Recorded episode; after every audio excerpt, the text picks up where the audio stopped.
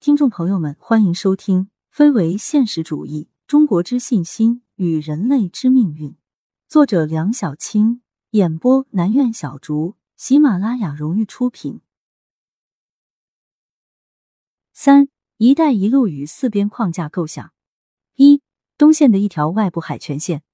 从北到南依次是鄂霍次克海、日本海、日本、朝鲜半岛、琉球群岛，经台湾到南海。该区域位置特别重要，东亚与西欧、中东一起构成了美国全球霸权的基石。近年来，随着东亚地区的快速发展，世界政治经济重心呈现出东进态势，东亚在美国的全球布局中地位进一步上升，位置特别重要，似乎代表着矛盾特别尖锐，问题特别突出，牵一发动全身，汇集了世界上数量最多、性质最复杂的海洋争端和海上安全问题。中日钓鱼岛争端、韩日独岛主岛争端、俄日南千岛群岛之争、南中国海争端等，全都发生于东亚海域。日本是半生在中国身边的毒瘤，日本的历史就是一条疯狗的历史。别说清末和民国国力虚弱，就算中国国力强大，只要没有和美国一样彻底征服日本，就永远是威胁。公元六百六十三年，盛世大唐，东起朝鲜半岛。西扩咸海，北包贝加尔湖，南至越南中部，日本就敢派水师和大唐交战，欲吞并新罗。公元一五九二年到一五九八年，正是大明富有四海之时，日本再次谋划先吞并朝鲜，然后侵略中国。至于倭寇，更是危害中国沿海持续数百年，始自元朝初年，盛于明朝中后期。这个民族的特点是畏威不怀德。一九二三年，日本大地震。横滨、东京基城废墟，不念甲午海战深仇的中国人民举国捐助三亿元。日本人前手收钱，后手就举起屠刀，似乎在他们眼里，一个连仇恨都记不住的民族是不值得尊重的民族，更是在八年之后发动侵略战争，可谓无恶不作。这是来自海上的威胁。台湾在历史上历来是海权势力觊觎大陆的跳板。一六二四年。荷兰殖民者侵入南台湾，一六二六至一六四二年，西班牙殖民者曾侵占北台湾，但被荷兰人驱逐，从此独占台湾，直到一六六二年被郑成功驱逐，前后长达三十八年。一六八三年，清朝福建水师提督施琅率军收台，海峡再次一统。日本明治维新后，即把琉球（今日本冲绳）和台湾作为扩张首选目标。一八七四年五月，日本借口入侵台湾，十月中日签订《北京专约》，虽然清政府妥协，但仍对台湾行使主权。一八八三年，法国挑起中法战争，目标手指台湾，刘铭传率部成功抗击。两年后的一八八五年，清政府为加强海防，将台湾从福建省西出升格，设立台湾省。一八九四年，中日甲午战争，次年，台湾和澎湖列岛被割让。直到一九四五年回归，一九四九年蒋介石败退台湾，其子蒋经国千挑万选出一个台独分子。如今，台湾已是围困中国的第一岛链核心节点，成为中华民族伟大复兴最大的绊脚石。位于南海北部的广州，既承载着严惩鸦片贩子、虎门销烟的历史荣光，也开启了近代中国的屈辱彷徨。处于海权上升期的英国，在与中国的外贸中。一直处于贸易被动地位，为扭转对华逆差，英国开始走私毒品鸦片。一八三八年，道光帝派林则徐奔赴广东查禁鸦片，并于虎门海滩尽数销毁。英国政府以此为借口，决定远征侵华。一八四零年六月，英军舰船四十七艘，陆军四千人陆续抵达广东珠江口外，封锁海口，鸦片战争开始。最终以中国失败并赔款割地告终，中国从此逐步丧失独立自主的国家尊严，在半殖民地半封建社会的沼泽中越陷越深。二东线的一条内部海权线，即中国边缘沿海从北到南依次是渤海、黄海、东海到南海，共有长约一点八万千米的海岸线。正是这条海岸线，众多海权强国在陆权大国身上打下了深深的历史烙印。这一地带是陆权中国被动卷入海权时代后开埠时间最早，生产力最为发达，人流、物流、资金流最为踊跃，社会生活最为现代的地区，也是城市群发展最早、水平最高的区域。目前，从北到南依次有六大城市群：哈长城市群、环渤海经济圈（含辽东半岛、山东半岛）、长三角城市群、海西城市群、粤港澳大湾区、北部湾城市群。既然我们早已能够做到全国一盘棋，就更应该做好作为局部的东线一盘棋，对内做好整合，以对外形成合力。这里仅述广州、上海、天津的开埠历史。从中可以探知曾经的海权灾难，也可窥见未来的海权潜力。位于南海北部的广州，是全球城市发展史上的一个奇迹。纵观全球，历史超过两千年，从未衰落且今天繁荣依旧的现代化商业城市，只有广州。后起之秀如伦敦、纽约、东京等，都是过去五百年的事。上海开埠不到两百年，香港更是从一九五零年代才开始逐渐繁荣。背靠大山，中有珠江，面朝大海，是广州优越的地理环境，也是建成两千多年一直长久不衰的重要财富密码。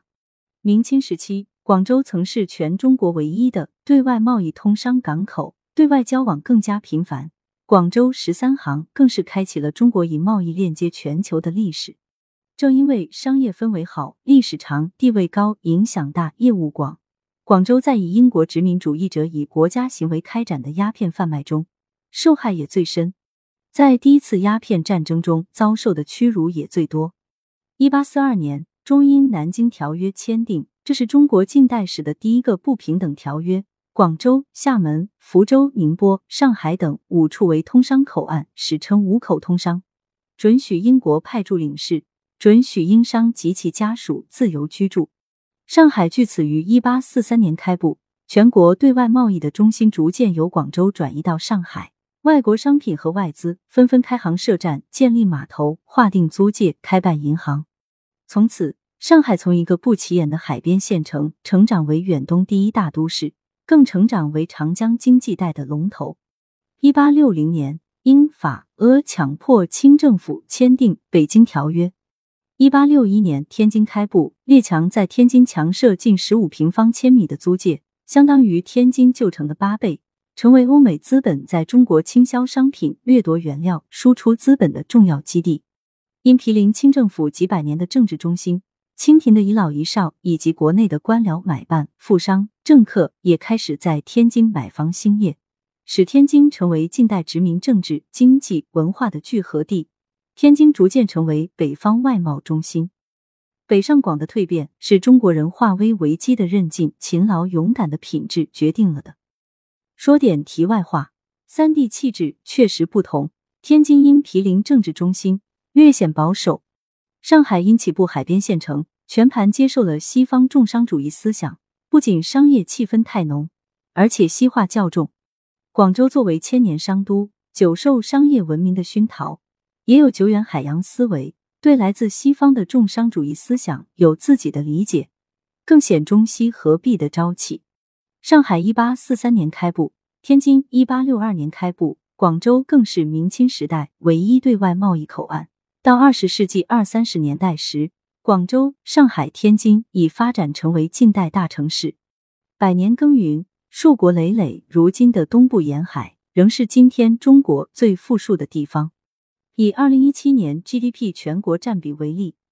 天津所在的京津冀城市群占比百分之十，上海主导的长三角城市群占比百分之二十，广州所在的粤港澳大湾区占比百分之九点二，三者合计约百分之四十。如果再加上海西城市群占比百分之六点八，二零一九年数据真是半壁江山。这便是中国立足并分享海权时代的红利和柱石，也是迎接并主导陆权时代的本钱和底气。三南线海权时代主航道即二十一世纪海上丝绸之路，通过南海、印度洋等海上通道，把中国、东南亚、南亚、中东乃至欧洲、非洲等连成一体，不仅有效保证中国国家安全，更将极大促进沿线国家经济发展与社会繁荣。保障沿线国家和中国互惠互利共赢。中国中南半岛走廊梦中一缅经济走廊可视作海上丝绸之路的路上配套走廊。这两条走廊途经亚洲东部、南部这一全球人口最稠密地区，连接着沿线主要城市和人口、产业集聚区。海上丝绸之路自秦汉以来，就是连通东西方的重要交通走廊，推动商业贸易繁荣发展的黄金路线。始于广州、泉州等沿海城市，经南海到达南洋、阿拉伯海，甚至远达非洲东海岸。二零一三年十月，习近平访问印尼时。提出与东盟国家共同建设二十一世纪海上丝绸之路。这里着眼南海、东盟、印度及印度洋，简短分析南海独特地理位置和资源优势。前面已有介绍，这里关注南海的地缘政治经济。南海北靠中国，涉及粤港澳大湾区、北部湾两大城市群，东北至台湾岛，东至菲律宾群岛，向南一直延伸到东南亚纵深地带。西南至越南与马来半岛，南海八国：菲律宾、马来西亚、文莱、印尼、新加坡、泰国、柬埔寨、越南，加上老挝、缅甸，构成东盟十国。东盟正日益成长为一个整体。二零一一年第十八次东盟经济部长会议上提出组建区域全面经济伙伴关系（二 CEP） 的草案，并在当年东盟峰会上经十国领导人正式批准。次年。东盟十国与中国、日本、韩国、印度、澳大利亚和新西兰的经济部长们原则同意，希望通过削减关税及非关税壁垒，以建立十五国统一市场的自由贸易协定。经艰苦谈判，十五国于二零二零年十一月十五日正式签署协定，全球规模最大的自由贸易区正式起航。尽管印度于二零一九年十一月宣布不加入，但形势比人强，印度搬不走。海上丝绸之路沿线有中国十四亿，东盟六亿，外加印度十三亿，且都是国际上最具潜力的发展市场。关于印度及印度洋，按照前面形成现实中的压倒性优势，并充分尊重其生存权、发展权的思路处理和印度之间的关系，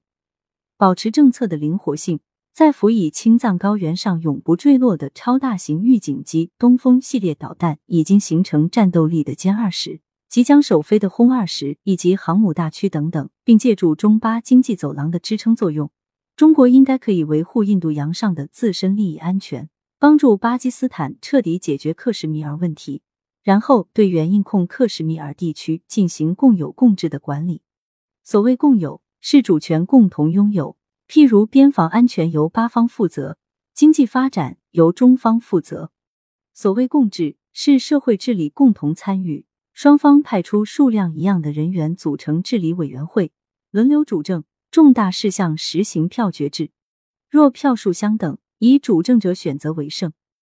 至于收复藏南、印、东北七邦地位，这只是双边关系，不说也罢。对中国推行的二十一世纪海上丝绸之路这一和谐共赢壮举，却被美国冠以珍珠链战略。经查网络在二零零五年初曝光的五角大楼一份名为《亚洲的能源未来》的内部报告中，首次提出这一概念。其实这不过是基于殖民心态的以小人之心夺君子之腹。四西线拓展影响路权线。这一条线由从南到北的巴基斯坦、阿富汗、伊朗以及中亚五个斯坦组成，一并构成中国拓展路权的前进线，由此向西辐射，影响中东、欧洲、非洲等。因为印度的存在和威胁，巴基斯坦必然靠近中国，这是中巴友谊牢不可破的地缘政治需要，也才成就了中巴经济走廊的中国最重要西向战略通道。伴随中国与伊朗关系走近。这一战略通道必然延伸到伊朗，完全可以预料，中巴伊一线将在未来相当长的一段时间内，成为“一带一路”战略中政治、交通、能源、军事、外交的重要支撑线。阿富汗被人们习惯称为“帝国坟场”“强国伤心地”“大国绞肉机”等，是世界上最贫穷的国家之一。在古代战争史上，阿富汗是波斯帝国、阿拉伯帝国、沙皇帝国扩张过程中的战略要地。但帝国早已灰飞烟灭，阿富汗却仍旧稳如泰山。在近现代战争史上，日不落的英国、苏联、美国先后对阿富汗进行军事占领，无一例外都是进去容易出来难。看来，只有中国的人类命运共同体能为阿富汗人民所欢迎。目前，中国正在推进建立中国南亚国家应急物资储备库。显然，位处中国西部边境的阿富汗，在中国的战略棋盘中被划在了南亚方向。相信国家的考虑一定更全面、更有远见。伊朗与中国的友好关系可追溯到张骞出使西域的西汉时代，可谓历史悠久。二零一八年五月十日，中国首开内蒙古临河到伊朗德黑兰的中欧班列，列车从内蒙古河套平原巴彦淖尔市临河站发出。经临河哈密陷入新疆，霍尔果斯出境后，经哈萨克斯坦、土库曼斯坦，最终抵达伊朗首都德黑兰。如果继续延伸，将可抵伊拉克、叙利亚等地。中国影响力将自大航海时代五百年来，第一个非白色人种、非西方文明的国家，首次进入中东地中海这个多争之地。中亚地处欧亚大陆腹地，是丝绸之路经济带绕不过去的西向枢纽。五个斯坦分别是哈萨克、吉尔吉斯、塔吉克、乌兹别克和土库曼。五国地广人稀，油气、锰、钨、锑等储量丰富，被称为二十一世纪的战略能源和资源基地。因历史原因，经济结构单一，基本生活品依赖进口，自然环境较差，资金、人才、技术皆短缺且落后。但与中国关系良好，经济互补性强，中国是其主要贸易投资国。除土库曼斯坦外，其余四国同为上合组织成员。二零零六年开通的中亚油气管道运行良好，人民币结算业务开展顺利。五北线直通欧洲陆权线及丝绸之路经济带，是在古丝绸之路概念基础上形成的一个全新的集经济发展、政治协调、文化交流于一体的区域发展概念，体现了各国协调发展、共同繁荣的理念。二零一三年九月，由习近平在访问哈萨克斯坦时提出，该经济带东迁亚太经济圈，西接欧洲经济圈，是世界上最长、最具有发展潜力的经济大走廊。大致有三条线路：第一条，中蒙俄经济走廊，起点一由京津冀引出，经蒙古到俄罗斯，通往欧洲波罗的海；起点二由东北引出，直接经俄罗斯到波国地海。第二条。新亚欧大陆桥经济走廊始自连云港，经西安、乌鲁木齐，在阿拉山口出境，再经莫斯科到德国、法国鹿特丹。第三条，中国中亚西亚经济走廊，新疆阿拉山口出境后，经阿拉木图、德黑兰、安卡拉到伊斯坦布尔，再经东南欧到达欧洲腹地。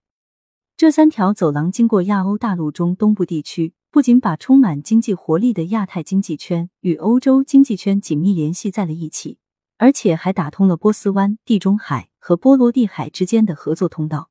新疆俗称“三廊合一”，除前述新亚欧大陆桥经济走廊、中国中亚西亚经济走廊外，还有中巴经济走廊。该走廊起点在喀什，直达巴基斯坦瓜达尔港，全长三千公里，是一条包括公路、铁路。油气和光缆通道在内的贸易走廊，